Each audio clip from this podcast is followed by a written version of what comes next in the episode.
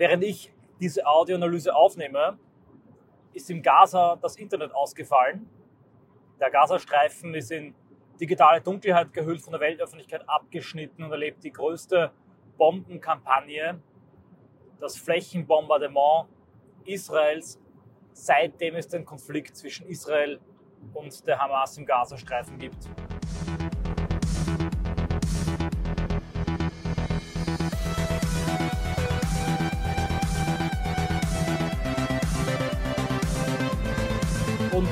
Gar nicht leugnen, auch mich lassen diese Bilder in keinster Weise kalt. Auch mich bewegt das sehr, insbesondere weil ich selber schon meinen eigenen Sohn in den Armen gehalten habe, Bilder zu sehen, wie Babys aus Trümmerhaufen geborgen werden.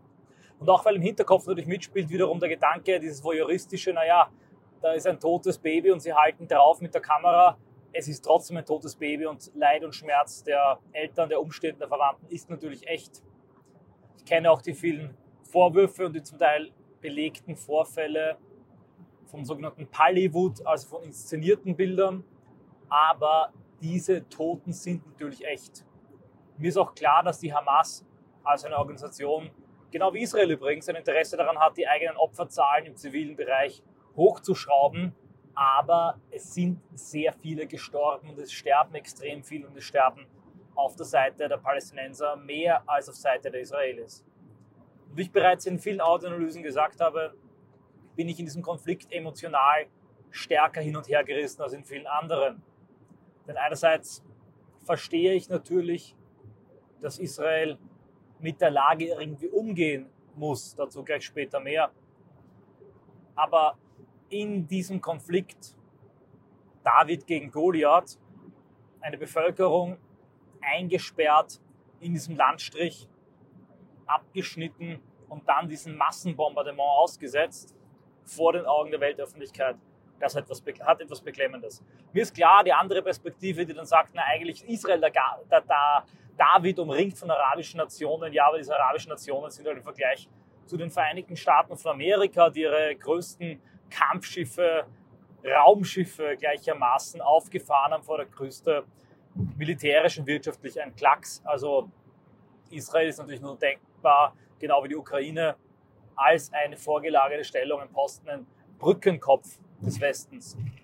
Ich verstehe das also und das muss man auch im Hinterkopf behalten, wenn ich jetzt weiter spreche über diesen Konflikt und über eine wichtige, unangenehme Tatsache.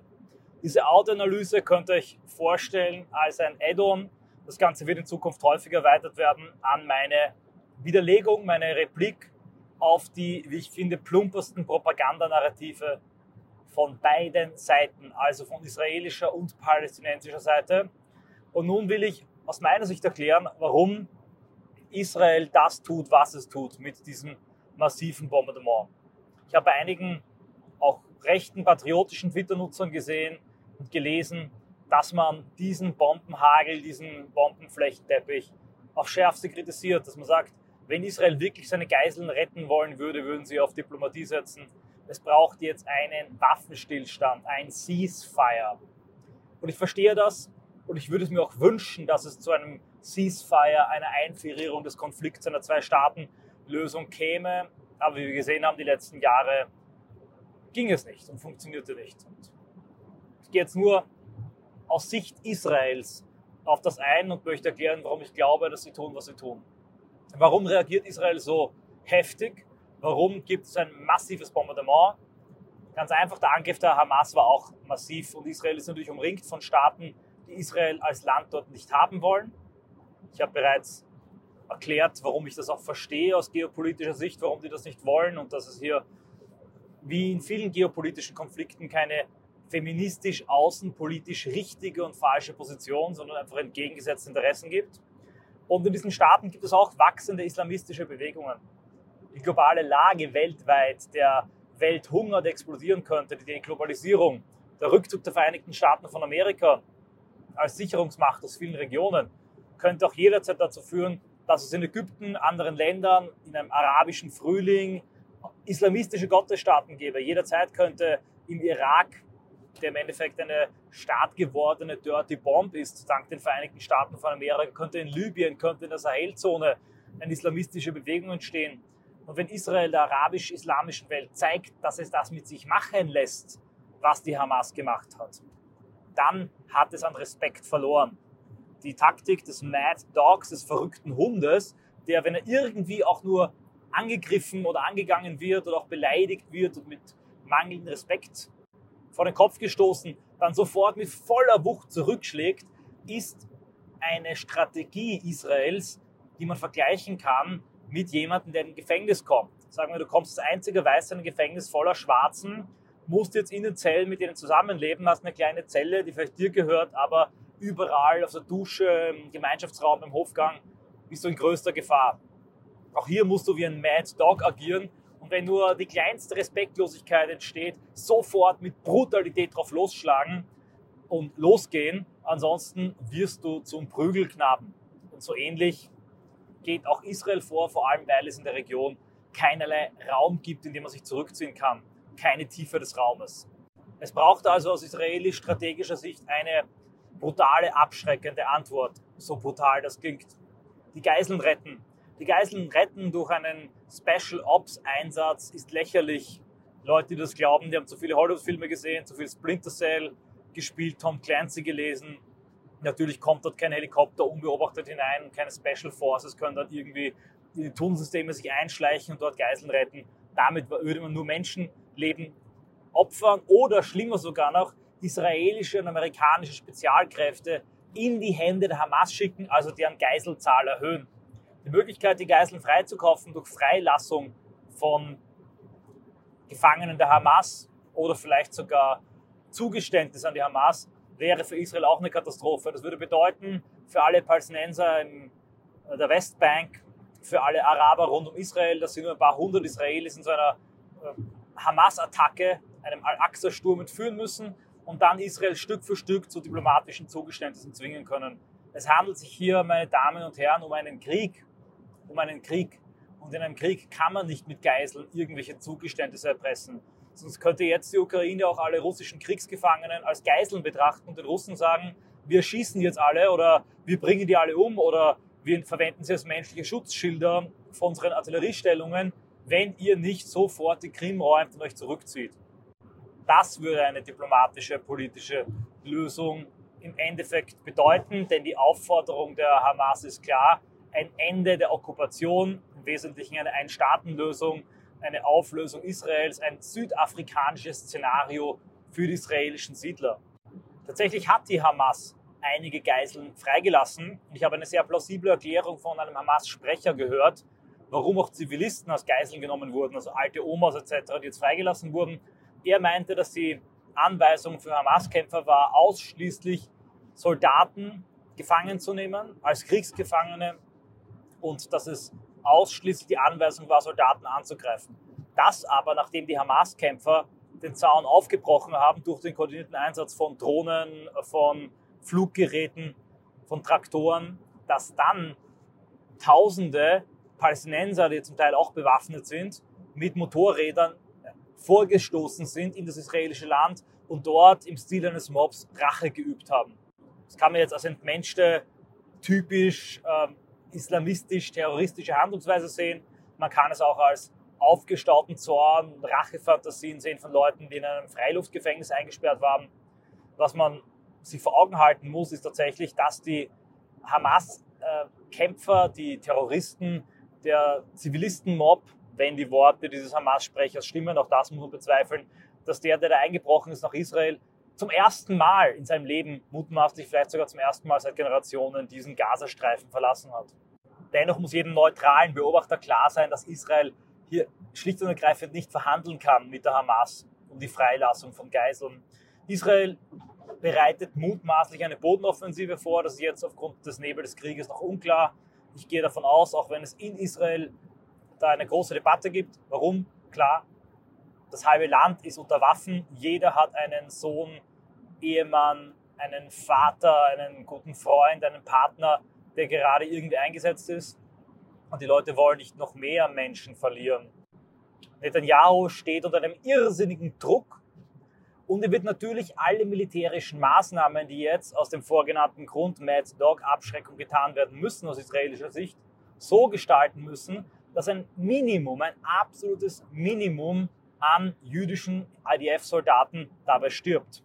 Wenn er jetzt eine Entscheidung trifft, eine einzige kleine Entscheidung, die irgendwie auch nur das Leben eines einzigen israelischen Soldaten kostet angesichts der jetzigen Lage und auch des 7. Oktobers, um damit Hamas-Zivilisten zu schonen, dann wird er nicht nur sein Amt verlieren, sondern dann wird ein wütender Mob aus äh, jüdischen Nationalisten, aber auch einfachen Familienangehörigen seine Wohnung stürmen.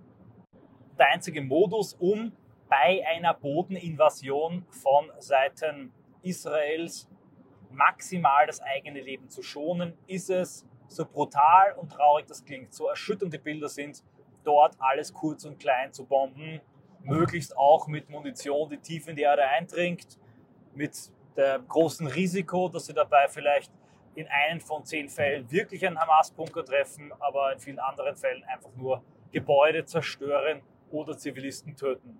Israel, das dürfen wir nie vergessen, ist ein westlich moderner, liberaler Staat, der genauso wie wir von den üblichen Zivilisationskrankheiten des Westens, Dekadenz, Hedonismus, Liberalismus, Individualismus etc. befallen ist, bis auf eine Gruppe, nämlich die der Ultraorthodoxen, die allerdings kämpfen auch nicht und müssen nicht in die Armee gehen.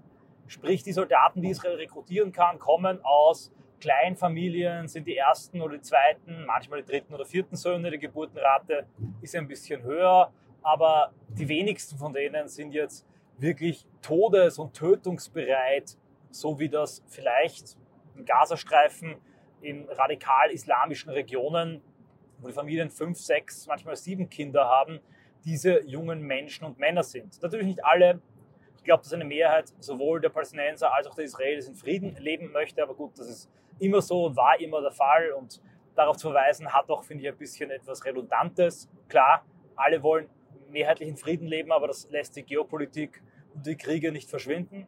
Aber klar ist, dass du diesen Geist der Todesbereitschaft des Dschihadismus in Israel nicht hast und dass jeder Einzelne, der in Israel stirbt, einen viel größeren Druck auslöst, auf eine Regierung, auf Netanyahu, als ein Märtyrer, der im Gaza gestorben ist, auf die Hamas. Die Hamas kann also strategisch so Krieg führen, dass ihre eigenen Leute zuhauf sterben, dass sie zahlreiche zivile Opfer haben. Und ich will dir nicht unterstellen, dass sie das wollen oder dass sie das genial finden und dass sie das freut. Israel kann das nicht. Aus dem Grund versteht sich aus der Tragik, aber auch aus brutalen strategischen Überlegungen heraus, aus meiner Sicht, warum beide Seiten handeln, wie sie handeln. Diese Audioanalyse ist auch eine, eine Replik und ein Addendum zur letzten, in der ich erklärt habe, warum ich verstehe, dass die Hamas ihre Kräfte mit zivilen Gebäuden verzahnt und warum es ebenfalls naiv ist, ihr das moralisch vorzuwerfen, weil über so viel amoralischen Pragmatismus geschockt ist. Den kann ich klar sagen, es tut mir leid. Ich verstehe auch die Schocks, ich verstehe die Emotionalität.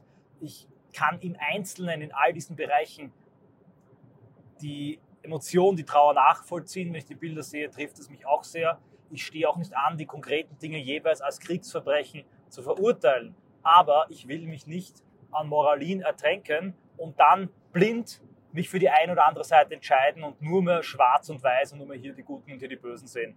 Ich glaube, das steht uns nicht zu. Und das wäre gerade aus dem sicheren und warmen Mitteleuropa und Westeuropa, von dem aus wir in den Nahen Osten blicken, auch extrem vermessen. Auf jeden Fall hat aber, um diese Audioanalyse auch zu beenden, mit einer Perspektive auf der Ebene der Grand Strategy, der Leitstrategie, hat es die Hamas geschafft, die Palästinenserfrage zurück aufs Tapet zu bringen, der gesamten Region zu zeigen, dass Israel nicht so stark ist, wie es tut und nicht so undurchdringbar, wie es tut, dass Israel verletzlich ist, dass die Region nicht befriedet ist und dass es keinen Frieden und auch keine ökonomische Zusammenarbeit dauerhaft zwischen Israel und arabischen Staaten geben kann, wenn nicht vorher eine Lösung für das Palästinenser-Problem gefunden ist.